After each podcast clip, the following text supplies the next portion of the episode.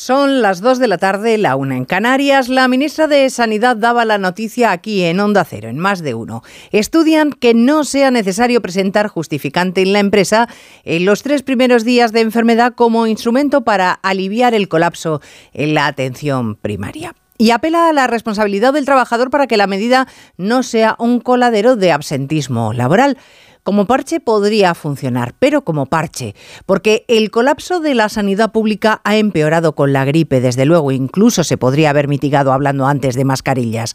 Pero el atasco venía de atrás, de un problema estructural sobre todo en atención primaria, donde los medios son limitados y la contratación muy escasa por falta de plazas o de profesionales a los que les resulte atractivo trabajar, por ejemplo, en un centro de salud. Y de pediatría ni hablamos. Onda Cero. Noticias Mediodía. Elena Gijón. Buenas tardes. La noticia la facilitaba aquí la titular de Sanidad, Mónica García, en conversación con Carlos Alsina. Esto es una demanda, insisto, eh, histórica de atención primaria, de los profesionales de atención primaria, y que ya hay varios países que la han puesto en marcha y obviamente pues funciona y es eficaz, y es eficaz para descolapsar, si es que existe la palabra, eh, para quitar el colapso en la atención primaria. Pero no era este el asunto estrella del Consejo Interterritorial que ha presidido la ministra y que ya ha terminado unificar el criterio en toda España para que la mascarilla volviera a ser obligatoria en hospitales, centros de salud o en farmacias. Me parece estupendo porque creo que hay que ser solidarios con los demás y hay que proteger. Que en los centros de salud venimos con virus y sí que es verdad que para protegernos sí que la veo conveniente. Hombre, pues sí, porque ahora hace frío encima y es bueno para que no entre frío. Me parece muy bien porque ya está volviendo otra vez a repuntar. Muy correcto y en los sitios donde haya mucha gente, porque yo ahora mismo tengo un constipado tremendo y puedo contagiar a un montón de gente. Pues a la gente le parece bien, pero los consejeros y la ministra no han llegado a ningún acuerdo. El otro gran asunto de la semana, los tres decretos imprescindibles para aprobar los presupuestos. A esta hora Junts dice que va a votar en contra porque no le convence ninguno de ellos por distintas razones. El presidente del PP, Núñez Feijóo, advierte para los que este fin de semana hablaban de presión a su partido para que se abstenga y facilite la aprobación, que él no va a sacar las castañas del fuego a Sánchez. Nosotros vamos a estar toda la legislatura poniendo soluciones a disposición de los españoles, pero no le vamos a arreglar los problemas internos del desgobierno. Sin embargo, la número dos del PSOE, del partido y ministra de Hacienda, María Jesús Montero, no está nada preocupada. Los decretos son progresistas, dice, abren la puerta a los fondos europeos y seguro y seguro dice que los de Puigdemont dejan de pensar en lo que conviene al fugado y se centran en el interés de todos los españoles. Requiere paciencia, capacidad de entendimiento, encontrar los puntos y estoy convencida de que aquí, de aquí al jueves, que todavía, como decía alguno de los comentaristas, queda tiempo, encontraremos aquellos elementos que permitan convalidar un decreto que no es para el gobierno, que es para la gente. El Ministerio de Trabajo aclara o los empresarios se niegan a negociar la subida del salario mínimo o la subida será el doble de lo que ellos demandan. O los empresarios se sientan, no se niegan, se sientan a negociar la subida del salario mínimo o la subida será el doble de lo que ellos demandan, es decir, más de un 4%, que es lo que reclaman los sindicatos. Utilizaba esta fórmula de persuasión el secretario de Estado Pérez Rey pues hombre, quien no entra en un acuerdo normalmente paga las consecuencias de no hacerlo y entonces estaríamos dispuestos a explorar, no quiero señalar una cifra, pero la cifra que nos sirva para alcanzar un acuerdo con las organizaciones sindicales. Esa cifra será, por tanto, la que finalmente eh, se incorporará en la norma que suba el salario mínimo interprofesional para 2024. Hay más noticias de la actualidad de la mañana que repasamos en titulares con María Hernández y Paloma de Prada. Fiscalía pide que se ampare a varios condenados por prevaricación en el caso de los SER, entre ellos los expresidentes de la Junta Chávez y Griñán. Rechaza, en cambio, el recurso de Griñán que solicitó el amparo por el delito de malversación por el que fue condenado a pena de prisión. La Comisión Europea pide más tiempo antes de pronunciarse sobre la petición de mediación en la reforma del Consejo General del Poder Judicial que Bruselas considera es un asunto que compete a España. Sánchez y Fijo acordaron solicitar el arbitraje tras su reunión del 22 de diciembre. Bombardeo israelí en el sur del Líbano termina con la vida de un alto comandante de Hezbollah. Tres meses después de los atentados de Hamas, crece la tensión y el peligro de una escalada regional del conflicto. El secretario de Estado norteamericano llega esta tarde a Tel Aviv. La policía de Elche localiza a dos menores de 6 y 8 años que caminaban solos por el arcén de una carretera en un tramo peligroso y con poca visibilidad. La madre quiso darles un escarmiento porque se portaban mal y los bajó del coche. Se ha informado a la Fiscalía de Menores. El vertido de pellets se extiende a más zonas del litoral gallego y Asturias activa el plan por contaminación marina ante la aparición de microplásticos en varias playas asturianas. Miles de voluntarios limpian la costa mientras Gobierno y Sunta se reprochan la falta de acción. Christopher Nolan triunfa en los Globos de Oro con Oppenheimer, que acumula cinco galardones y se convierte en la película favorita a los Oscars. La Sociedad de la Nieve de Bayona se queda sin premio a la mejor película extranjera que se ha llevado Anatomía de una caída que Francia descartó para los Oscars. En cuanto al tiempo, llegan los días más fríos del invierno. Amanecía bajo cero en amplias zonas, hasta menos 15 grados se han registrado en los Pirineos. Y así vamos a continuar con ambiente gélido, viento en el este y precipitaciones en el oeste peninsular. Cristina Rovirosa. El temporal de frío y nieve que sacude Europa también nos hace tiritar en España. Cierto que estamos lejos de los 25 bajo cero de Oslo o de los menos 14 de Varsovia, pero la sensación de que nos hemos dejado la nevera abierta afecta a un buen puñado de ciudades con máximas paupérrimas. 4 grados en León, 5 en Zamora o Vitoria, 6 en Salamanca o 7 en Madrid. Y de noche las heladas serán generalizadas. Ese frío polar se verá además reforzado por viento intenso en Baleares, Castellón y Cataluña. Seguirá nevando en los Pirineos y en el sistema ibérico y lloverá en Huelva y en Extremadura. Hoy, en Onda Cero, estamos conmemorando el centenario de una de las bodegas con más renombre en nuestro país, Bodegas Ramón Bilbao. Con este motivo ha estado en más de uno Rodolfo Bastida, director general y enólogo de Ramón Bilbao, para hablarnos de la evolución desde una pequeña bodega en Cuevas de Aro hasta estar presente en La Rioja y en Rueda. Si hay una cosa que verdaderamente nos, nos puede representar, solo una, para mí sería el, el trabajo y el rigor. Yo creo que con, con esas dos cosas llegas a, a todos los sitios y, y estos 100 años han sido un poco la, la constante, ¿no? el, rigor en, en, entender muy bien dónde estás, qué haces, por qué lo haces y, ser muy, muy serio trabajando y al fin y al cabo estamos haciendo vino, que, que, mucha gente que, significa muchas cosas ese vino y, y, necesitamos hacerlo muy bien y eso se hace con, con trabajo. Bodegas Ramón Bilbao ha sido elegida una de las 50 marcas de vino más admiradas del mundo por quinto año consecutivo. Han sido 100 años de viaje de Bodegas Ramón Bilbao, pero aún queda un largo camino por delante. Cuando vuelves de unas vacaciones, seguro que quieres encontrarte tu casa tal y como la dejaste, o sea, sin nadie. El seguro de hogar de línea directa con cobertura por ocupación ilegal ahora también se encarga de todo lo importante en caso de que ocupen tu vivienda, para que siempre estés tranquilo cuando no estás en casa. Cámbiate y te bajamos el precio de tu seguro de hogar, sí o sí. Ven directo a lineadirecta.com o llama al 917-700-700. El valor de ser directo. Consulta condiciones. ¿Sí, papá? Hija, Yastel nos ha mejorado la tarifa. ¿Otra vez? ¿La fibra? Sí, y los gigas. Pero papá, que a mis amigos no se la han mejorado. Lo siento, hija, es que somos de Yastel. ¿Pero qué quieres? ¿Que mole más todavía? ¡Más! Seamos sinceros, a todos nos gusta mejorar. Por eso en Yastel volvemos a mejorar las tarifas por el mismo precio. Llama al 1510. Los bancos. Existe una opinión generalizada sobre nosotros y no siempre es positiva. De BBVA para todas las personas. La vivienda es una de las mayores preocupaciones de los españoles. Sin embargo, las cerca de 2 millones de hipotecas firmadas con bancos en los últimos 5 años demuestran que comprar una casa es posible. En BBVA creemos en un futuro mejor. Por eso trabajamos para que las personas y empresas prosperen. Conoce más en bbva.com. Noticias Mediodía. Onda Cero. Elena Gijón. Poco menos de un mes en el gobierno y Mónica García se contagia del virus monclovita de cambio de opinión. En la pandemia fue una crítica furibunda de la atención telefónica para atender a los afectados y evitar así el colapso en los centros de salud. Pero ahora quiere incluso dar un paso más allá, ni siquiera el teléfono. Autojustificación de una ausencia laboral. Es cierto que la Sociedad Española de Medicina de Familia viene reclamando hace tiempo esta medida. No estamos hablando de bajas laborales, estamos hablando de que no sea necesario acudir al centro de salud a que te expidan un justificante de no asistencia al trabajo en los tres primeros días.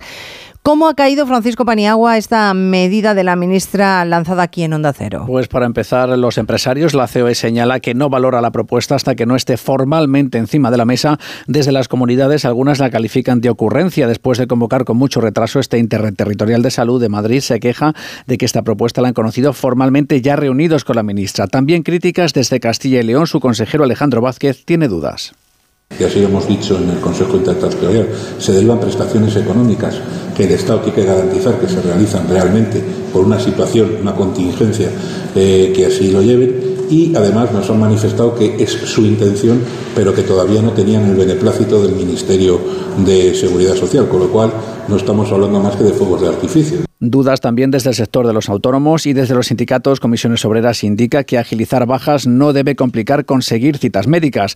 En los centros de salud es bien acogida la propuesta de la ministra porque aseguran viene avalada por las sociedades de médicos de primaria. Bueno, puede que hayan hablado de este asunto en el Consejo Interterritorial. A ciencia cierta no lo sabemos porque en realidad la reunión estaba convocada por videoconferencia para unar políticas sobre mascarillas en medio de un pico de contagios por gripe y o COVID.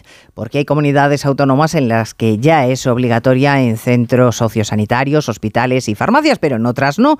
Y cree el Ministerio que recuperarla puede frenar la ola de contagios. Sin embargo, la reunión ha terminado Belén Gómez del Pino sin acuerdo. Porque pese a que se siguen sumando comunidades a la obligatoriedad de la mascarilla en centros de salud y hospitales, la propuesta de hacerlo a nivel nacional que llevaba Mónica García, aunque no es su competencia, sino de las autonomías, no ha sido aceptada por la mayoría de los gobiernos autonómicos. La ministra ofrece más plazo y rebaja de obligación a recomendación en determinados ámbitos. Hemos recogido algunas de las iniciativas de las comunidades, como puede ser ampliar estas recomendaciones de mascarilla en las farmacias, y hemos dado un plazo de 48 horas para recibir todas sus aportaciones.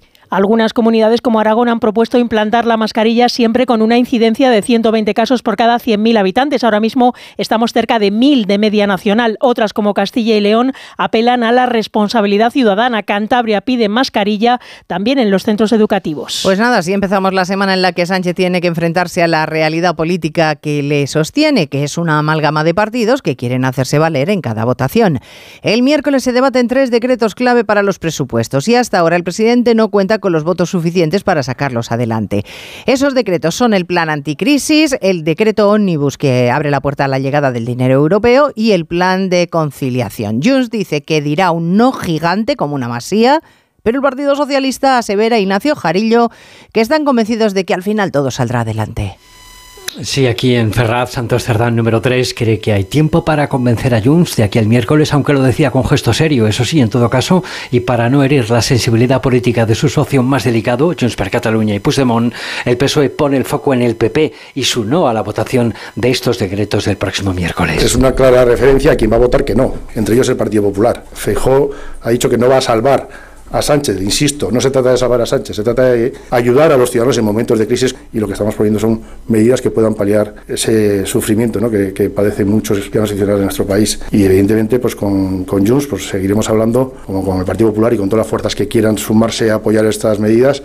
Cerdán pasa muy de puntillas sobre lo que pueda opinar Junts de aquí al miércoles y por lo demás insiste el PSOE en lamentar los hechos contra la sede de Ferrat de la noche vieja pasada y anuncia conferencia política y comité federal del PSOE en A Coruña para 20 y 21 de enero. Bueno, este fin de semana publicaba el diario El País que el plan B del gobierno sería presionar al Partido Popular para que se abstuviera en caso de que Junts se mantenga en el no a los decretos y poder sacar así esas leyes adelante. Pero en Génova Además de constatar que no han recibido llamada alguna, defienden que ellos no están para arreglar los problemas del presidente del gobierno, que si quiere el apoyo del Partido Popular va a tener que incluir José Ramón Arias algunas de las medidas que los de Feijó proponen. Y es que el Partido Popular asegura que no va a ser la muleta de un gobierno que en tan solo cinco semanas ya hace aguas. Núñez Feijó afirma que su partido está para solucionar los problemas de los españoles, pero no los problemas de Pedro Sánchez. Pedro Sánchez sostiene su gobierno sobre él mismo, los objetivos del independentismo y la nada para el resto de los españoles. Y eso se hace insostenible para España durante cuatro años. Estamos ante un salto al vacío. Los populares cambiar de postura por muchas acusaciones y descalificaciones que les haga el gobierno, que por cierto, como decía Selena, se ha negado a negociar sobre las cuestiones planteadas para mejorar la vida de los españoles. No han negociado absolutamente nada con el Partido Popular, esperan esos votos gratuitamente. De hecho, el secretario de Estado de Trabajo, Joaquín Pérez Rey, ha llamado tanto a los de Junts como a los populares como a los de Podemos, que también duda, a reflexionar y a dejar de lado los intereses partidistas. Bueno, el tono amenazante, Pérez Rey lo ha reservado esta mañana para los empresarios. Les ha dicho que o se sientan a negociar el salario mínimo o el gobierno lo va a subir un 4% o incluso por encima, que es la cantidad que reclaman los sindicatos y el doble de lo que querían los empresarios. Son las formas del Ministerio de Trabajo para decir luego, Ministerio Caridad García, que los acuerdos se han tomado por consenso. Si el Ministerio de Trabajo advierte hoy a los empresarios de que el salario mínimo puede subir más de lo previsto, si firman, si la patronal firma el acuerdo A3, el aumento rondaría el 4%, pero si no lo hacen, Yolanda Díaz iría más allá para contentar a los sindicatos y lograr por lo menos un acuerdo bipartito. Maricruz Vicente, Comisiones Obreras, Fernando Luján, UGT. El Gobierno sabe que un 4% fuera de un acuerdo es claramente insuficiente. El salario mínimo interprofesional no debería de subir menos que el resto de las retribuciones mínimas que se han fijado por el Estado. Se refiere el portavoz de la UGT, entre otras cosas, a la subida entre el 5 y el 7% de las pensiones mínimas. El Gobierno convocará nueva reunión a finales de esta misma semana. Ese es el tiempo que tienen los empresarios para decidir si van a firmar o no. Para completar la crónica laboral, cuarto día de huelga convocada por los trabajadores de handling de Iberia está teniendo un seguimiento del 19% de media según la compañía. Veremos si este es el último día de protestas o se amplía a más jornadas. Noticias Mediodía. Hay dos tipos de motoristas, los moteros que aparcan en la puerta y los mutueros que hacen lo mismo, pero por menos dinero. Vente a la mutua con tu seguro de moto y te bajamos su precio, sea cual sea. Llama al 91 555 5555. Hay dos tipos de motoristas: los que son mutueros y los que lo van a ser. Condiciones en mutua.es. Más que 60 consigue un sexy 60% de descuento en tus nuevas gafas. Infórmate en soloptical.com. Soloptical, solo grandes ópticas.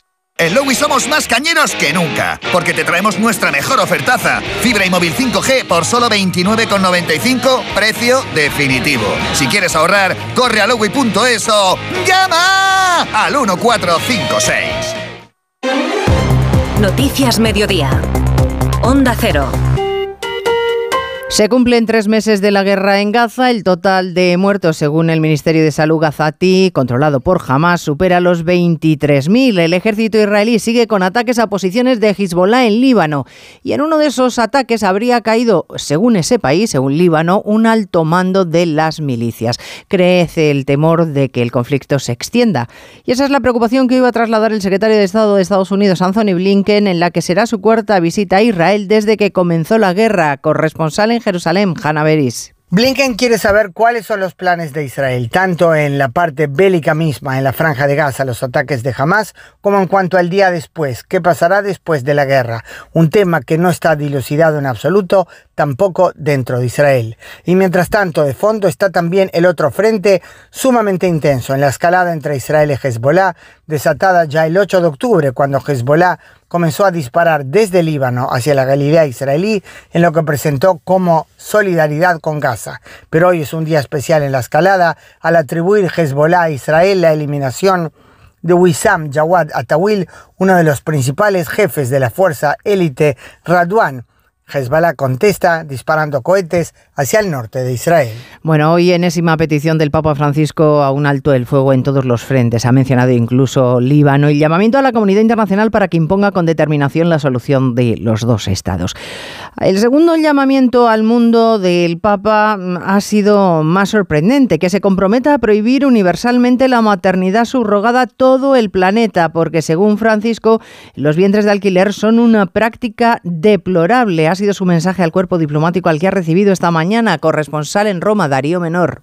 En su discurso esta mañana en el Palacio Apostólico del Vaticano, ante los representantes de los 184 países con los que la Santa Sede mantiene relaciones diplomáticas plenas, el Papa Francisco ha sorprendido al proponer una prohibición universal de los vientres de alquiler. Considero deplorable la práctica de la llamada maternidad subrogada, que ofende gravemente la dignidad de la mujer y del niño y se basa en la explotación de la situación de necesidad material de la madre. Necesidad material de la madre. El pontífice ha subrayado que un hijo es siempre un don y nunca el objeto de un contrato, arremetiendo también contra el aborto y la eutanasia, frutos a su juicio de una cultura de la muerte que se ha extendido sobre todo en Occidente. Después de dos años de investigaciones, la cadena británica BBC ha destapado casos de abusos sexuales y torturas que durante 20 años estuvo cometiendo el fundador de una de las mayores iglesias evangélicas del mundo. Se le conoce como Tebe Joshua y no podrá responder de ello porque falleció en 2021. Cometía los abusos en un complejo secreto que estaba situado en Lagos, en Nigeria. Corresponsal en Londres, Celia Maza. Docenas de testigos de todas las partes del mundo relatan episodios de violencia física y torturas. Numerosas mujeres alegan haber sido agredidas sexualmente por el telepredicador. Algunas de ellas afirman haber sido violadas por el religioso durante años. Una de las víctimas, Chloe, explica en el documental que la falta de sueño y comida a las que les sometían les hacía perder el contacto con la realidad. Nos destrozaban psicológicamente hasta el punto de que eras capaz de hacer todo lo que te pedían. Te convertías prácticamente en un zombie. La Iglesia Evangélica no ha respondido a las acusaciones de la BBC, sin embargo indican que otros casos denunciados anteriormente carecían de fundamento. Y los problemas crecen para Boeing. Las acciones del fabricante aeronáutico sufren importantes caídas en bolsa tras el incidente de uno de sus aviones que perdió parte del fuselaje en pleno vuelo. La agencia, Federal de la Aviación estadounidense ha inmovilizado el modelo 737 MAX 9 hasta que todos sean revisados, una medida que también han anunciado varias compañías que tienen este modelo en sus flotas. Hablamos de más de 200 aviones que se quedan en tierra y que vuelve a lanzar dudas sobre la empresa norteamericana corresponsal en Estados Unidos, Agustín Alcalá. El hallazgo del panel que se cayó el viernes a cerca de 5.000 metros de altura del 737 MAX 9 de Alaska Airlines, que acababa de despegar de Portland, dará más pistas a los investigadores aéreos norteamericanos de qué pudo ocurrir para que se abriera el hueco en el fuselaje. Anoche, la directora de la Agencia Nacional de Seguridad en el Transporte, Jennifer Homendy, mantuvo que este modelo de la multinacional Boeing sigue siendo seguro. No hay daño estructural en el avión. El daño en el interior es solo de algunos paneles decorativos y molduras que no tienen nada que ver con la estructura del aparato y su fuselaje. Solo en Estados Unidos hay 171 de estos 737 MAX 9 y Boeing, junto con las autoridades estadounidenses, buscan a toda prisa la causa de este percance que pudo terminar en una gran tragedia. Noticias Mediodía, Onda Cero. Si sientes que todo te va sobre ruedas y no quieres que ningún bache en el camino lo estropee, el seguro de coche de línea directa está hecho para ti. Además de ahorrarte una pasta, nunca te quedarás tirado, porque tienes coche de sustitución también en caso de avería. Cámbiate ahora y te bajamos el precio de tu seguro de coche sí o sí. Ven directo a lineadirecta.com o llama al 917-700-700. El valor de ser directo. Consulta condiciones. Almería, eres mi sol. Sol que ilumina arena dorada y playas salvajes. Luz de cine, cielo estrellado, paisajes infinitos de color azul siquier. Eres vida, historia, arte y tradición. Almería, eres mi sol. El sol que necesito. Diputación de Almería y Costa de Almería. ¿Tú quieres tener lo último en tecnología? Let's go. Nosotros queremos que lo tengas por mucho menos en el día sin IVA de MediaMark. Solo hoy, 8 de enero, te descontamos el 21% de IVA en la mejor tecnología. Ya en tu tienda en MediaMark.es y en la app. El suspendido Unionistas Villarreal completa hoy los 16 de final de la Copa del Rey. Oscar Conde, buenas tardes. Buenas tardes, Elena. Y es que un apagón en el Estadio Salmantino no permitió terminar ayer esa eliminatoria entre ambos equipos con empate a uno en el marcador a las cuatro y media. Se va a jugar hoy la prórroga, una suspensión no exenta de polémica, ya que el Villarreal aseguró que fue una decisión del árbitro, pero Unionistas acusa al equipo amarillo de no querer terminar ayer el duelo. En Radio Estadio Noche, el presidente del conjunto salmantino, Roberto Pescador. Obviamente el que suspende un partido siempre es el colegiado, al final eso es así, no ningún club tiene la, la, potestad de suspender un partido, pero lo que es cierto es que el decir que Villarreal quería jugar el partido creo que no concuerda con las actuaciones que se han visto y que se han escuchado en la zona de vestuarios eh, por parte de miembros, de miembros del club. Unionistas o Villarreal completarán un sorteo de octavos de final que será esta tarde a las seis y media y en el que de momento solo hay un equipo que no es de primera, el Tenerife, que ganó 2-0 a Las Palmas. También superaron ayer sus eliminatorias Celta, Mallorca, Valencia, Athletic de Bilbao, Sevilla, Real Sociedad, Osasuna y un Fútbol Club Barcelona que sufrió mucho más de lo previsto en su visita al humilde Barbastro. Dos test ganó el Barça a un conjunto ostense que dio guerra hasta el final al equipo de Xavi Hernández. Bueno, estamos regalando cosas. Precisamente hoy las oportunidades eran de las faltas innecesarias y, del balón parado. ellos sacaban provecho. No teníamos que regalar estas cosas, lo sabíamos y hemos sufrido de más. Pero bueno, lo importante es que estamos en octavos, mañana espera rival y sin más. Y me quedó que en muchos, muchos minutos el equipo ha estado con buenas sensaciones. Nada más, objetivo cumplido. Cayó lesionado de nuevo Íñigo Martínez, que se suma a las bajas de Ter Stegen, Marcos Alonso y Gaby para la Supercopa. Apuran sus opciones de llegar al menos a una hipotética final. Pedri y Cancelo jugará el Barcelona el jueves, la segunda semifinal ante Osasuna, con el arbitraje de Muñiz Ruiz y con Del Cerro Grande en el bar. La primera semifinal enfrentará el miércoles a Real Madrid y Atlético. Viajan hoy ambos equipos hasta Arabia. Lo hacen los de Ancelotti con las bajas de Courtois, Militao, Álava y Lucas Vázquez. No podrá contar Simeone con Lemar ni Reinildo, aunque recupera Pablo Barrios una semifinal que arbitrará el Rojas con Prieto Iglesias en el bar. En baloncesto, Vasconia se queda fuera de la Copa del Rey tras perder ayer ante el Real Madrid 99-85 en un partido en el que Sergi Yul igualó a Felipe Reyes como jugador que más veces ha vestido la camiseta blanca con 1046 partidos. Destaca la labor de su capitán, el técnico madridista Chus Mateo. El alma de este equipo, sin duda. 18 años en este equipo, como lleva Sergi, eh, jugando al nivel que está haciendo, siendo el que empuja al equipo en muchísimas ocasiones cuando todos los demás tenemos la cabeza abajo. El carácter que tiene, lo que transmite, cuando juega bien y cuando juega no tan bien. Yo lo quiero siempre conmigo.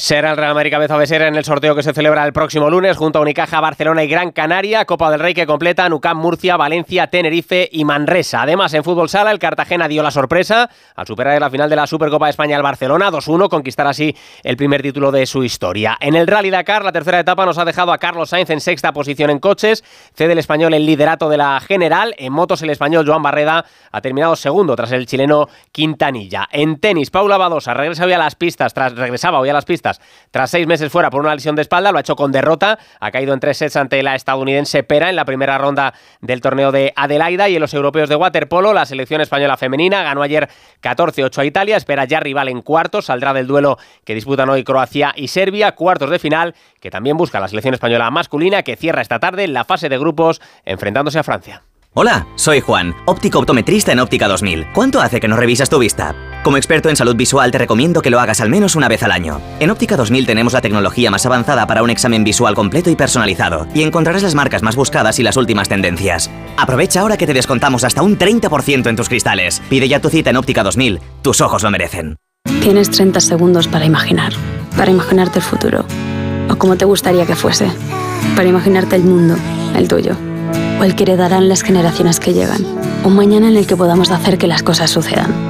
Imagínate lo que quieras, lo que te emociona, lo que podremos lograr.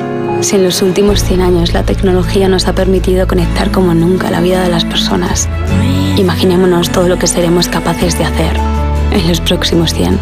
Telefónica, imaginémonos. Este martes, desde las 9 de la mañana, Alberto Núñez Feijo con Carlos Alsina. Sobre la mesa, la situación política de una legislatura difícil en el arranque del año. Las entrevistas que marcan la actualidad con Carlos Alsina. Mañana, a las 9 de la mañana, Alberto Núñez Feijo en Más de Uno. Te mereces esta radio. Onda Cero, tu radio. Noticias Mediodía. Onda Cero. No hubo alegría española en la noche de los Globos de Oro. Juan Antonio Bayona y su Sociedad de la Nieve se quedaron a las puertas de la mejor película extranjera. El galardón fue para la francesa Anatomía de una caída. Por lo demás, el duelo Oppenheimer-Barbie se decantó por la primera, por la película de Christopher Nolan sobre el padre de la bomba atómica que se llevó Mercedes Pascua cinco premios. Sí, con este resultado la película Oppenheimer se sitúa como la favorita para los Oscar tras arrasar en estos globos de oro. Estamos en una carrera contra los nazis.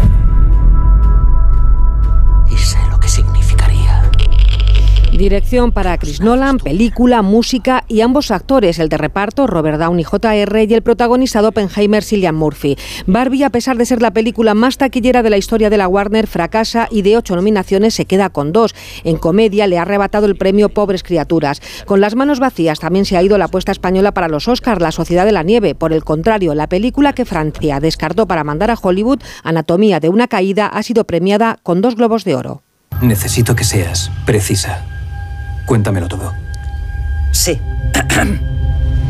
Ha conseguido esta cinta francesa, Anatomía de una caída, premio al mejor guion y también a la mejor película extranjera. Este año se han creado dos nuevos premios en los Globos de Oro, el de mejor monólogo en televisión y el de mejor logro en taquilla, que se lo ha llevado y es uno de los dos premios Barbie. Barbie, la gran derrotada, que solo se llevó esos dos de los nueve premios a los que estaba nominada. Uno de nueva creación, mejor logro cinematográfico y de taquilla, denominado Blockbuster, y el Globo de Oro a la mejor canción original. Este What Was I Made For de Billie Eilish. I used to float, now I just fall down.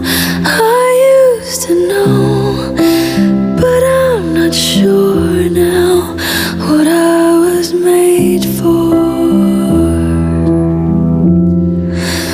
Pues con la música de Barbie nos vamos. En la realización técnica ha estado Gabriela Sánchez, en la producción Cristina Rovirosa. Ya saben que volvemos a las 3 para actualizar información. Gracias señores por estar ahí. Muy buenas tardes. Noticias Mediodía. Onda Cero. Elena Gijón.